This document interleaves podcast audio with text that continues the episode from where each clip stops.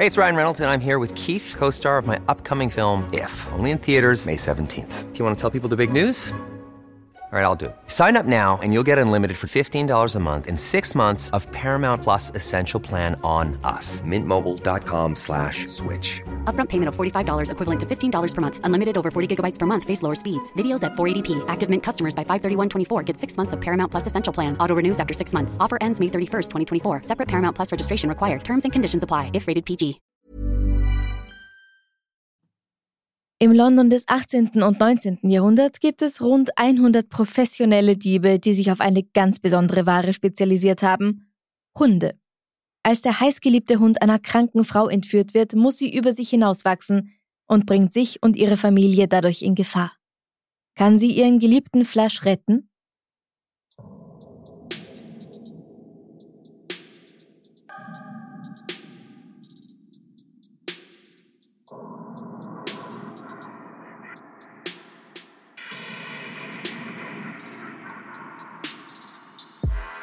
Servus, grüß euch, herzlich willkommen bei Darf's ein bisschen Mord sein, dein Podcast zum Thema wahre Verbrechen. Mein Name ist Franziska Singer und herzlich willkommen als Gast heute bei mir ist meine Mutter. Hallo. ja, ich bin ein bisschen aufgeregt und freue mich aber, dass ich da bin. Sehr gut. Du bist ja schon das zweite Familienmitglied, das in diesem Podcast zu hören ist. Letztes Jahr war es ja am Ende von Episode 133 mein Vater, der bei der Live-Aufzeichnung beim FM4 Podcast Festival bei mir auf der Bühne war. Da warst du nur im Publikum. Ja. Als ich dich gefragt habe, ob du mit mir eine Episode aufnehmen möchtest, hast du nicht so begeistert geklungen. In deiner WhatsApp-Nachricht ähm, Du hast ihr geschrieben, wann, worum geht's? Puh, welches Thema? ja, genau. Ich glaube, du hast das Schlimmste angenommen. Dabei hörst du ja selbst diesen Podcast. Ja, ich höre ihn oft. Zum Einschlafen. Das auch. also kann es nicht so schlimm sein.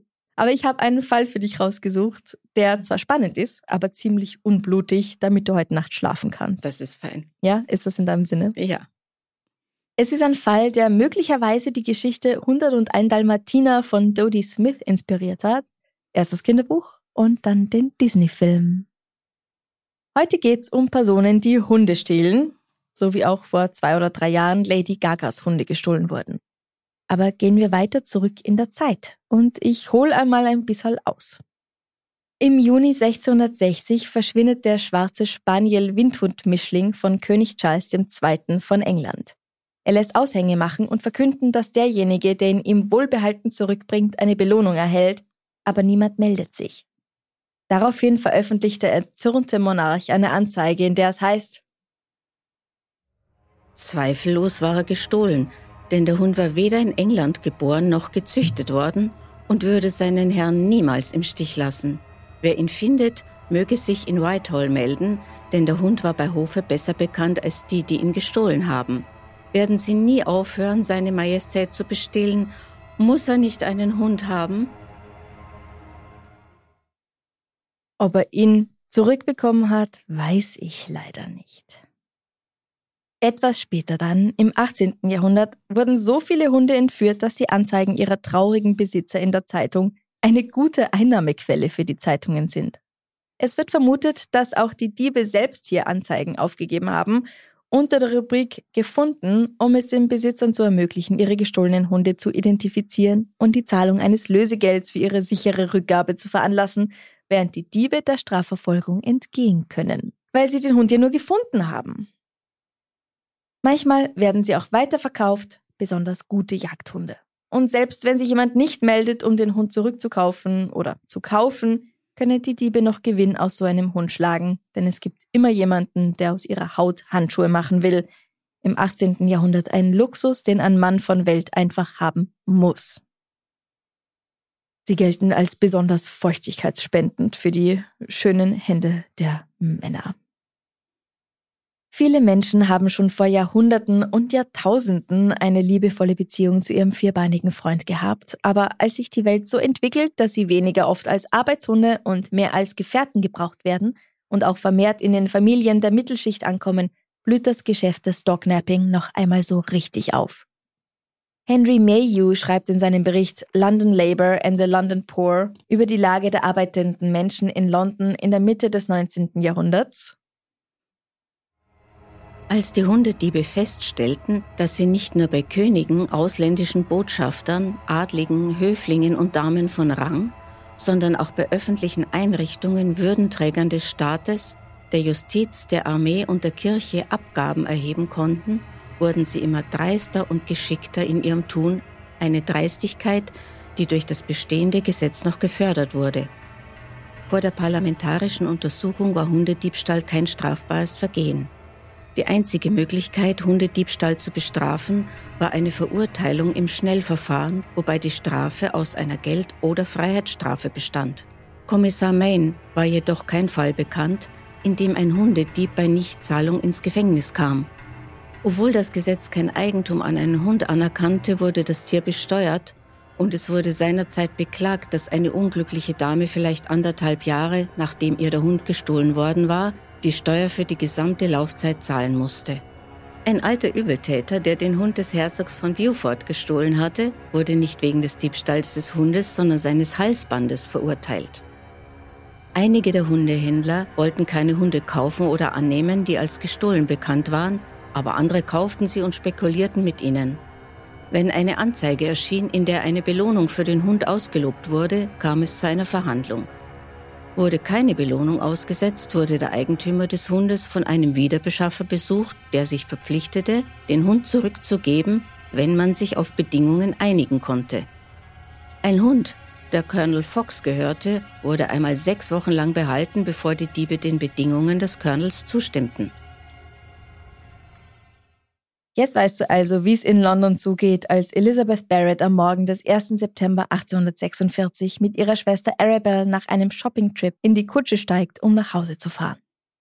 Elizabeth brauner Spaniel Flush ist wie gewohnt der Letzte, der einsteigt, aber diesmal springt er nicht die Stufen hoch, als Elizabeth ihn ruft. Das ist sehr ungewöhnlich.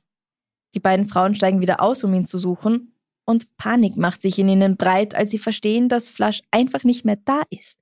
Jemand muss ihn gestohlen haben. Während der angespannten Fahrt nach Hause zu ihrem Haus in der Wimpole Street im eleganten Stadtteil Marylebone im Zentrum Londons tröstet Arabelle ihre am Boden zerstörte Schwester. Sie werden Flush finden, kein Zweifel. Aber Elizabeth ist sich da nicht so sicher. Sie weiß natürlich von den Diebesbanden, die wohlhabenden Personen in einem unbemerkten Augenblick ihre Hunde stehlen. Und sie weiß, dass das manchmal tödlich endet. Wer ist denn die Elisabeth? Kommt mir irgendwie bekannt vor. Das kann gut sein, dass sie dir bekannt vorkommt. Elizabeth Barrett kommt am 6. März 1806 in Durham im Nordosten Englands zur Welt. Sie ist das erste von zwölf Kindern, acht Buben und vier Mädchen des wohlhabenden Geschäftsmanns Edward Moulton Barrett und seiner Frau Mary Graham Clark. Beide Zweige der Familie besitzen Zuckerrohrplantagen in Jamaika. Elizabeth und ihre elf Geschwister, beziehungsweise zehn, weil eins der Mädchen stirbt, wachsen in Hope End auf, einer riesengroßen Villa, die ihr Vater in einem opulenten türkischen Stil einrichten und verzieren lässt. Komplett mit Minaretten und allem drum und dran. Das Mädchen vergräbt sich gern in ihren Büchern. Sie hat eine große Fantasie und ist aufgeweckt und blitzgescheit. Sie kann sehr früh lesen und dann dauert es nicht mehr lang, bis sie selbst zu schreiben beginnt.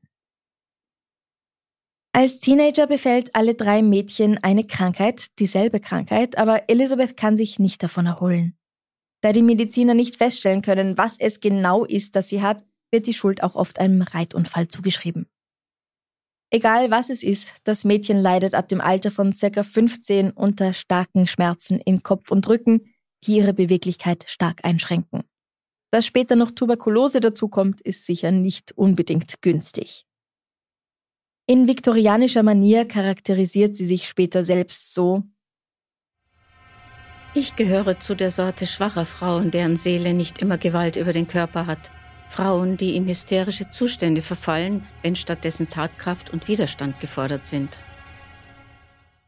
Als 1840 zuerst ihr Bruder Samuel in Jamaika an Fieber stirbt und kurz darauf ihr nur 15 Monate jüngerer Bruder Edward bei einem Segelunfall ertrinkt, versinkt die nun 34-Jährige in Depressionen.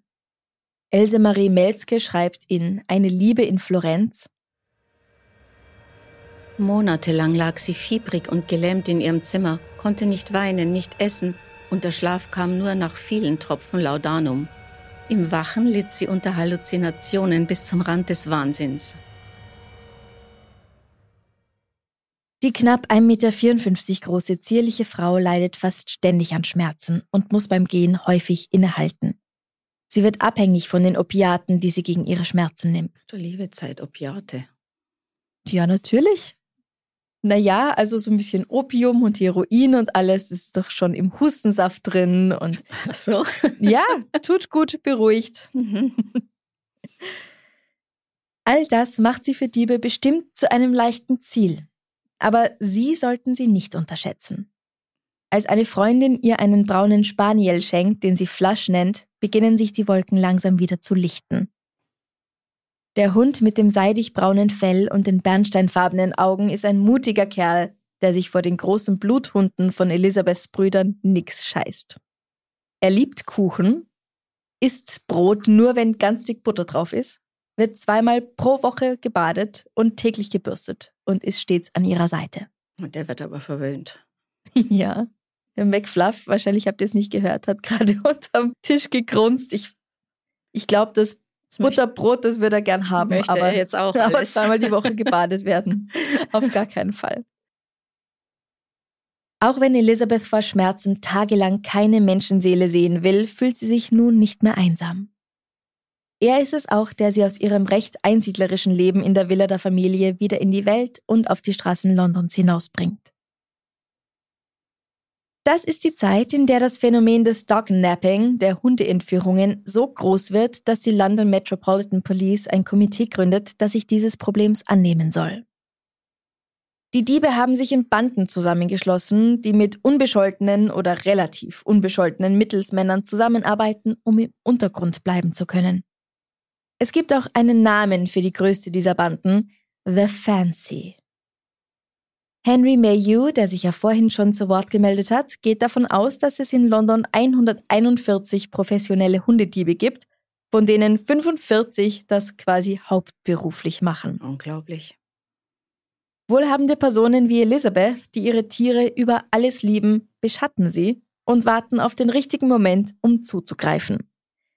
Sie locken die Fellnasen oft mit Fleisch an, das mit Opium versetzt wurde, oder, wenn es sich um Rüden handelt, dann auch mit läufigen Hündinnen. Hm. Als also Anfang September 1846 ihr geliebter kleiner Flasch gestohlen wird, obwohl sie nur drei Sekunden unaufmerksam waren, ist Elizabeth untröstlich. Arabelle versucht sie zu beruhigen. Es wird schon eine Lösegeldforderung kommen. Was wird das kosten? Zehn Pfund vielleicht, das ist zu schaffen. Und wie viel ist es heute? Halt dich fest. Ich habe es kaum glauben können. Laut der Seite in 2013dollars.com hat das britische Pfund seit 1846, nein, ich lasse dich raten. Was meinst du, wie viel hat es an Wert verloren? Oh, keine Ahnung. Rat was? Prozent. 50. 99,3. Nein. Aha. Das heißt, 100 Pfund von damals entsprechen einem heutigen Betrag von 1437 Pfund Ja? oder gut ähm, 1670 Euro. Mhm. Mhm. Als sie in ihrer fünfstöckigen Villa in der Wimpole Street ankommen, informiert Arabelle gleich ihren Bruder Henry, der auch sofort eine Idee hat, an wen er sich wenden muss, um Flash zurückzubekommen. Er muss einen Mann namens Taylor finden. Und warum ist er sich da so sicher? Weil es nicht das erste Mal ist, dass Flash gestohlen wurde, sondern schon das dritte. Nein. Mhm. Das erste Mal ist im September 1843, also drei Jahre vorher. Die Barretts hängen dann Zettel in der Nachbarschaft auf und verteilen Flugblätter, auf denen steht, dass sie nach ihrem Hund suchen. Ein Büchsenmacher namens William Bishop gibt Elizabeths Brüdern den Hinweis, mit einem gewissen Herrn Taylor zu sprechen. Das ist wahrscheinlich ein Mann namens John Taylor. Er ist ein Schuhmacher, der mit den Hundediebesbanden zu tun haben soll. Dieser Taylor teilt Alfred Barrett mit, dass Flush bereits verloren sei, und zwar wegen der ganzen Zettel. Er meint, dass Hunde, die als gestohlen oder vermisst gemeldet werden, sofort aufs Land oder ins Ausland verfrachtet werden, wenn sie nicht gleich getötet werden. Das ist schrecklich. Alfred, ein Mann Anfang 20, fleht ihn an, ihm zu helfen und Taylor erklärt sich schließlich bereit, sich mal nach dem Verbleib des Hundes zu erkundigen. Am selben Abend steht er schon bei ihnen auf der Türschwelle und verlangt fünf Pfund dafür, dass er sie zu Flasch bringt. Aber Papa Barrett, den seine Kinder auch den Donnergott nennen, schreit, dass das hier wohl eine Frechheit ist. Mehr als zwei sieht er von ihm auf gar keinen Fall und wenn er nicht sofort verschwindet, dann ruft er die Polizei. Weg ist Mr. Taylor und damit auch Elizabeths Hoffnung, ihren geliebten Flasch wiederzusehen. Die Arme. Am nächsten Morgen schickt sie heimlich drei Pfund an den Büchsenmacher. Er soll Taylor sagen, dass sie zahlen wird. Und der bringt ihr den Hund tatsächlich zurück.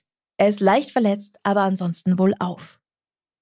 Bei der Übergabe erzählt Taylor Elizabeth und Henry, dass die Diebe sie bereits zwei Jahre lang beobachtet hatten, um den perfekten Moment zu erwischen, Flash zu entführen. It's that time of the year. Your vacation is coming up.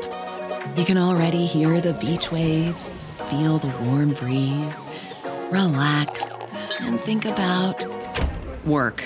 You really, really want it all to work out while you're away. Monday.com gives you and the team that peace of mind. When all work is on one platform and everyone's in sync, things just flow wherever you are. Tap the banner to go to Monday.com. Hey, it's Ryan Reynolds, and I'm here with Keith, co star of my upcoming film, If, only in theaters, May 17th. Do you want to tell people the big news?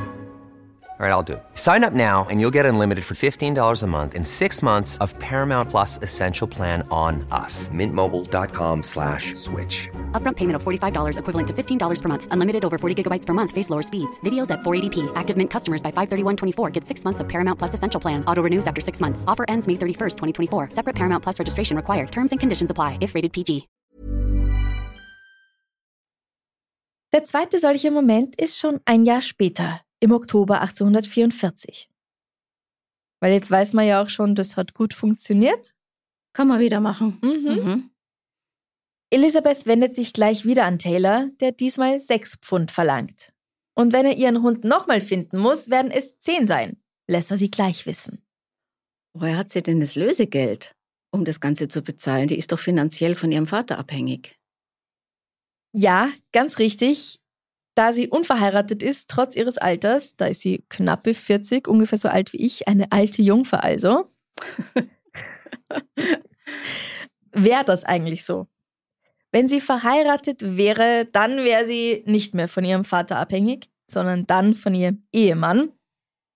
Aber da Elisabeth durchs Schreiben eigenes Geld verdient, kann sie sich das Lösegeld selbst leisten. Und beim zweiten Mal muss der Papa gar nichts davon erfahren. Und dann verschwindet Flash zwei Jahre später noch einmal. Mhm, genau. Das ist die Entführung vom Anfang der Episode. Henry Barrett weiß also schon, an wen er sich wenden muss, um den süßen Kleinen wiederzubekommen. Mr. Taylor. Ja? Diesmal geht es allerdings nicht so schnell wie bei den beiden Malen zuvor. Flash ist nicht schon am selben Abend wieder zurück. Elizabeth schreibt ihrem heimlichen Verlobten, dem sechs Jahre jüngeren Dichter Robert Browning, von ihrem Kummer. Also die schicken sich anscheinend bis zu zwölfmal am Tag Post hin und her. Oh. Und sie schreibt ihm, dass sie nun, wo Flashs Schicksal in den Sternen steht, nicht einmal weiß, ob sie die Kraft finden können wird, ihn zu heiraten und mit ihm nach Italien abzuhauen. Ohne das Wissen ihres Vaters natürlich, der das nie erlauben würde. Obwohl sie 40 ist. Kannst gern was sagen. Das Kopfschütteln hört man nicht. ja, also das muss man sich mal vorstellen, oder? Das ist furchtbar. Furchtbar. Da sind wir doch ein bisschen weitergekommen. Ideal ist es immer alles noch nicht, aber Ja, besser. aber seit wann ist es so, dass Frauen ihr eigenes Bankkonto haben dürfen und eine Kreditkarte haben dürfen, ohne Unterschrift ihres Ehemannes, ohne Einwilligung? ich weiß nicht, seit, seit wann? Ah, Weiß ich jetzt auch nicht sicher, aber ich glaube seit den 70ern. Naja, in Deutschland war es in den 70ern noch so, dass die Frau die Genehmigung des Ehemannes brauchte, um arbeiten zu gehen. Mhm. Mhm.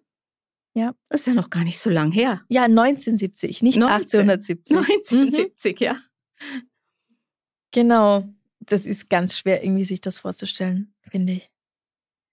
Wobei irgendwie so schwer ist es dann auch wieder nicht, wenn man sich anschaut, was für Gestalten heute noch rumlaufen, die genau diese Gewalt über die Frauen gerne wieder hätten. Aber zurück zu unserem Fall. Elisabeth ist eben ihrem Vater als Herrn des Hauses völlig ausgeliefert und das ist zu der Zeit ganz normal.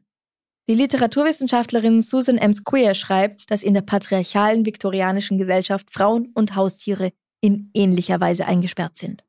Furchtbar. Taylor kommt erst am nächsten Abend wieder zur Villa der Familie Barrett. Er sagt, dass sie Fancy den Hund haben, und zwar in Whitechapel, einer Gegend, die 40 Jahre später durch Jack the Ripper weltweit bekannt werden soll. Kein gutes Pflaster. Diesmal kostet es sie 10 Pfund, um ihn zurückzubekommen. Also um die 1400 Euro heute. Aber das ist mehr, als sie auf die Schnelle zur Verfügung hat, ohne dass der Vater davon erfährt. Sie will Flaschs Leben auf keinen Fall in Gefahr bringen. Es gibt nämlich Gerüchte, dass eine Frau den Preis für ihren Hund verhandeln wollte, woraufhin sie ihn in Einzelteilen zurückbekommen hat. Ist ja schrecklich. Ja, und das darf auf gar keinen Fall passieren. Doch als Taylor erneut zurückkommt, um freudestrahlend einen gesenkten Preis zu nennen, trifft er nicht auf Elizabeth und ihren Bruder Henry, sondern auf den Vater, der nicht eingeweiht war und ihm sagt, dass er scheißen gehen soll. Niemand wird ihm auch nur sechs Pfund zahlen. Dass das passiert ist, erfährt Elizabeth erst am nächsten Morgen. Das klingt irgendwie nicht so, als ob dieser Taylor nur ein Mittelsmann wäre. Ich glaube, der ist da ganz schön beteiligt. Mhm, findest du? Ja. Ja, es ist schon auffällig, dass er immer genau herausfinden kann, wo Flasch steckt. Sein Name taucht auch in der ganzen Stadt auf, wenn es um Hundeentführungen geht. Also ich glaube auch, dass er nicht nur Schuhmacher ist, sondern nebenbei auch noch selbst bei der Fancy ganz gut mitmischt. Das sieht so aus, ja. In William H. Ainsworths Roman Aureol oder das Elixier des Lebens von 1844 wird er folgendermaßen dargestellt. Er hat zwei King Charles Spaniel in jeder Manteltasche zwei weitere unter jedem Arm, einen Mops hält er in den Händen und zu seinen Füßen sitzen ein Sky Terrier und ein Pudel. Also es ist eben schon bekannt, dass er mit diesen Hundeentführungen was zu tun hat. Mhm. Mhm. Er kann sich geschickt aus der Verantwortung ziehen, indem er behauptet, mit den Dieben zu sprechen, aber selbst nicht involviert zu sein. Und er kann ja nichts dafür, was seine Bekannten so machen, oder? Ja, aber mit so jemand wäre ich halt dann auch nicht befreundet. Auch das kann man sich nicht immer ganz so aussuchen, wer jetzt seine Nachbarn sind zum Beispiel. Ne? Ja gut, seine Nachbarn ja, aber Freunde. Naja. Was ihm auf jeden Fall hilft, sich den Konsequenzen zu entziehen, ist die Zweideutigkeit der Gesetze selbst. Es gilt zwar als Straftat, eine Entschädigung für die Wiederbeschaffung von gestohlenem Eigentum zu verlangen, Hunde gelten aber nicht als Eigentum. Was genau sie damals sind, weiß ich nicht. Aber einen dieser Diebe kriegen sie ja dann endlich mal ran, als sie von Hundediebstahl darauf umschwenken zu sagen, dass das Halsband, das der Hund trug, seinem Besitzer gestohlen wurde. Also es hilft manchmal, um die Ecke zu denken. Also das Halsband ist wichtiger als der Hund. Das Halsband ist Eigentum seines Herrchen Ja? und das war an dem Hund dran, der gestohlen wurde. Also wurde das Halsband gestohlen. Mhm. Naja, gut. Ja, Das und- soll mal einer verstehen, ja. Genau. Mehrere Tage vergehen ohne Nachricht von Flash. Elizabeths Verzweiflung steigert sich, aber sie will ihren Hund nicht aufgeben, ihren besten Freund. Sie kann nicht. Selbst der sonst so von ihr verehrte Robert schreibt, sie soll es lassen, aber das stachelt sie nur mehr an, ihn zu finden. Wenn die Männer in ihrem Leben alle nichts taugen, dann muss sie ihn eben selbst retten. Zusammen mit ihrer Magd, die zufällig auch Elisabeth heißt, steigt sie in eine Kutsche und lässt sich ans andere Ende der Stadt fahren, nach Whitechapel, einer Gegend, die für eine feine Dame wie sie absolut nichts ist. Hier gibt's große Armut, Schmutz, Taschendiebe, Opiumhütten und viele, viele Bordelle. Als sie durch die engen, dunklen Gassen fahren, nähern sich Gruppen von Männern der Kutsche, die versuchen, sie rauszulocken, um sie zu Herrn Taylor zu führen. Bestimmt haben sie nichts Gutes mit den beiden Frauen vor. Elizabeth hatte nicht einmal seinen Namen genannt, also warum sprechen sie sie auf ihn an? Ja, das ist schon eigenartig. Aber sie bleibt ruhig, bis plötzlich Frau Taylor vor ihr steht. Sie soll doch mit ihr mitkommen und auf ihren Gatten warten. Aber Elizabeth bleibt in der relativen Sicherheit der Kutsche sitzen. Sie lässt dem Schuhmacher ohne weitere Umschweife ausrichten, dass sie ihren Hund bis zum Abend zurückhaben will, und dann fahren sie zurück nach Hause. Wie findest du das? Ich weiß nicht. Ist es mutig? Ist es dumm? Keine Ahnung. Wie geht's weiter? Also ja, ich finde es mutig und dumm, beid, beides. Beides, ja, ja. Also es ist nicht dumm, weil es ja gut ausgeht, aber ja. Ja, aber andererseits, was hätte sie sonst machen sollen, wenn sie ihren Hund wieder haben will? Ja, niemand hilft ihr mehr. Ja, ja. Kurz darauf steht der Mann vor ihrer Haustür. Er verlangt sechs Guineen, also in etwa sechs Pfund, bisserl mehr, und ist schon fast bei der Tür draußen, als Elisabeths hitzköpfiger Bruder Alfred dazukommt und beginnt, den Mann zu beschimpfen, der daraufhin schreit, dass sie es nun vergessen könne, den Köter jemals wieder zu sehen, weil so braucht ihn niemand zu behandeln. Sie will ihm nach, aber alle hindern sie daran, das Haus zu verlassen. An ihrer Stelle geht ihr Bruder Septimus, der tatsächlich einige Zeit später mit einem völlig verdreckten, verängstigten und halb verhungerten Flasch zurück ist. Als er erschöpft auf dem Sofa einschläft, hängen eine Pfote und beide Ohren über den Rand hinunter. Jetzt hat sie endlich ihren Hund wieder. Ich hoffe, er wird nicht nochmal gestohlen. Der Nein, Kleine. Der das, arme ja, Kleine. das war's. Dreimal ist genug. Aber wirklich. Es ist genau um dreimal zu viel. Absolut. Oje, absolut. Und was wird jetzt aus ihrem Plan, mit dem Dichter wegzulaufen? Den setzt sie schon wenig später in die Tat um. Am 12. September heiratet sie Robert Browning in einer geheimen Zeremonie in der Marleybone Church und geht danach zurück nach Hause. Der Vater darf ihr nichts merken. Dann warten sie noch eine Woche und als sich am 19. September alle zum Abendessen hinsetzen, sagt sie, sie fühlt sich nicht so gut und will lieber oben auf ihrem Zimmer essen. Das kommt öfter vor, da denkt sich niemand was dabei. Aber als die Familie mit dem Essen beschäftigt ist, verlässt sie still und heimlich zusammen mit Elizabeth und Flush das Haus, fährt mit Robert nach Italien und kehrt nie wieder zurück. Ihr Vater ist nicht besonders glücklich darüber, dass seine 40-jährige Tochter einfach so weggelaufen ist und irgendeinen Bengel heiratet, der auch schon Mitte 30 ist. Er enterbt sie und tut so, als ob sie nie existiert hätte. Aber Elizabeth ist endlich glücklich. Sie bekommt in Italien ein Kind und schreibt und schreibt und schreibt, hauptsächlich Gedichte. Sie wird viel berühmter als ihr Mann, der ebenfalls schreibt, und Edgar Allan Poe widmet ihr seine Sammlung The Raven and Other Poems. Sie setzt sich auch Zeit ihres Lebens gegen soziale Ungerechtigkeit ein, gegen Sklaverei und Kinderarbeit.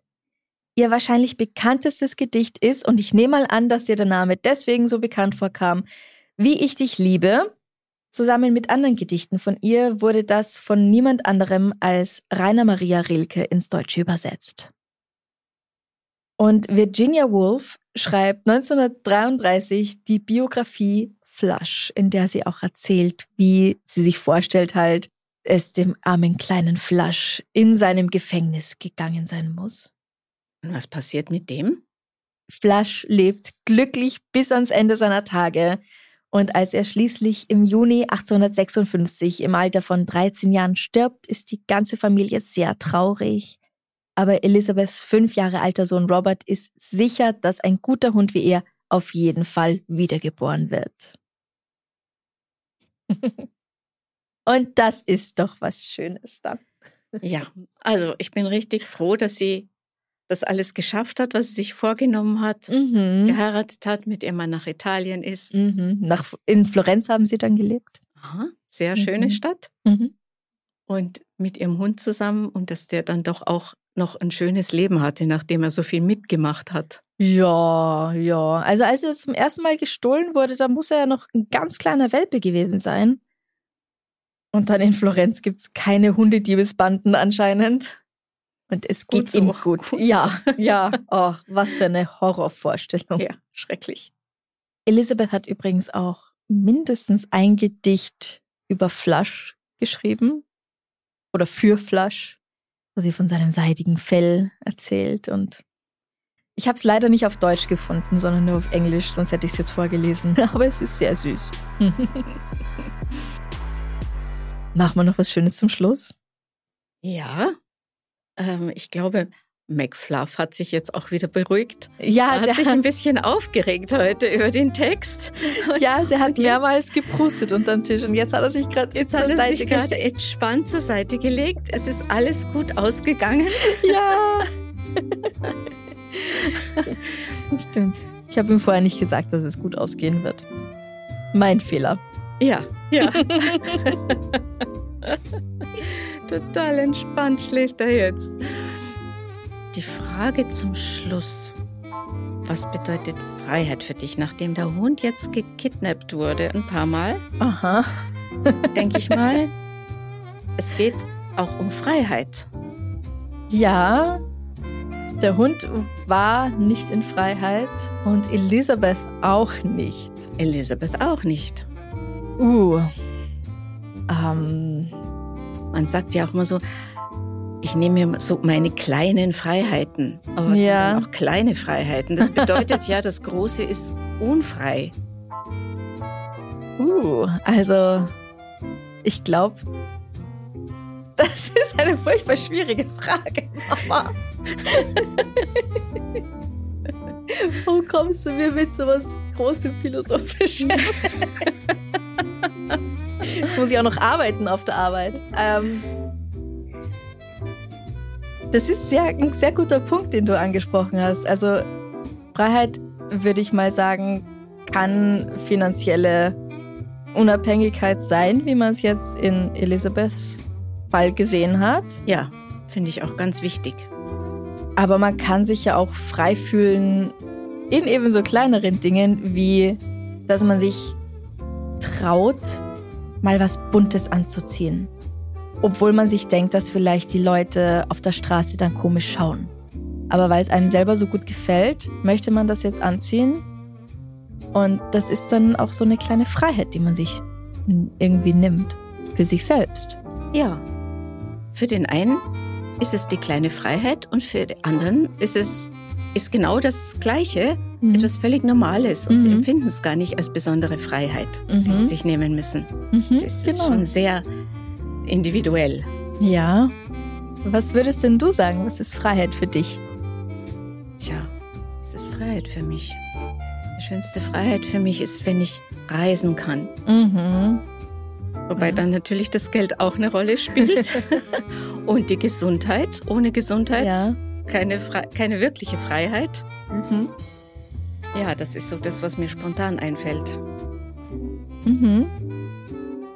Und was macht's das Reisen so frei für dich? Dass all das, was ich zu Hause glaube tun zu müssen, mhm. dann wegfällt. Und ich mich wirklich so auf was Neues, Fremdes einlassen kann und der Alltag ist weg. Mhm. Also Freiheit von alltäglichen Verpflichtungen. Genau. Von nervigen Routinen. Ja. Mhm. Jeden Tag kochen müssen. Fällt dann weg. Ja zum Beispiel. du musst natürlich nicht jeden Tag kochen. Du hast ja auch die Freiheit zu sagen, holst du jeden Tag eine Schnitzelsemmel. Ja, nur schmeckt mir das nicht. Ja, zum Beispiel. ja, sehr interessante Frage. Also bin gespannt, was ihr dazu zu sagen habt. Ich stelle die Frage dann wieder auf Instagram und freue mich auf eure Antworten. Und Mama, du hast kein Instagram, aber ich werde es dir dann zeigen. Ja, das interessiert ja, mich sehr. Können wir das zusammenlesen? Ja. Sehr gut. ja, vielen herzlichen Dank, dass du dich getraut hast, auch wenn du selbst als du hier warst noch skeptisch warst, ob du das kannst. ja. War gar nicht so schlimm, oder? Nein, es war nicht so schlimm. Gut, ich finde, du hast das super gemacht. Und was machen wir jetzt? Können wir vielleicht noch was Mittagessen? Weil ja. es ist erst, weiß gar nicht, wie spät es ist. Kurz vor zwölf. Ich brauche nichts kochen und wir müssen auch keine Schnitzelsemmel essen. genau. Win-win, totale Freiheit. ich wünsche euch noch einen wunderschönen Tag. Bis zum nächsten Mal. Bussi, Bussi Baba. Baba.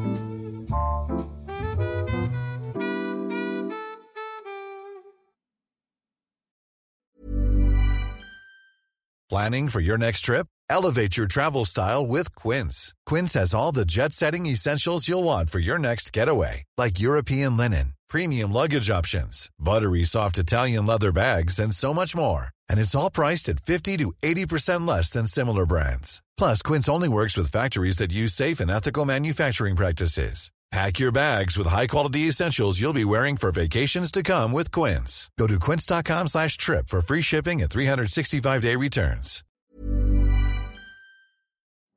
Liebe findet den unterschiedlichsten Ausdruck quer durch die Geschichte. Doch ist es wirklich immer Liebe?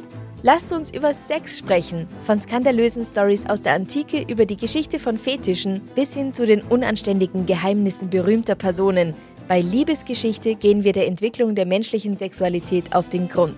Unterhaltsam, lehrreich und im besten Sinne des Wortes tabulos stellt Franziska Singer, das bin ich, jede Woche die Frage, wer, wann, mit wem und wie.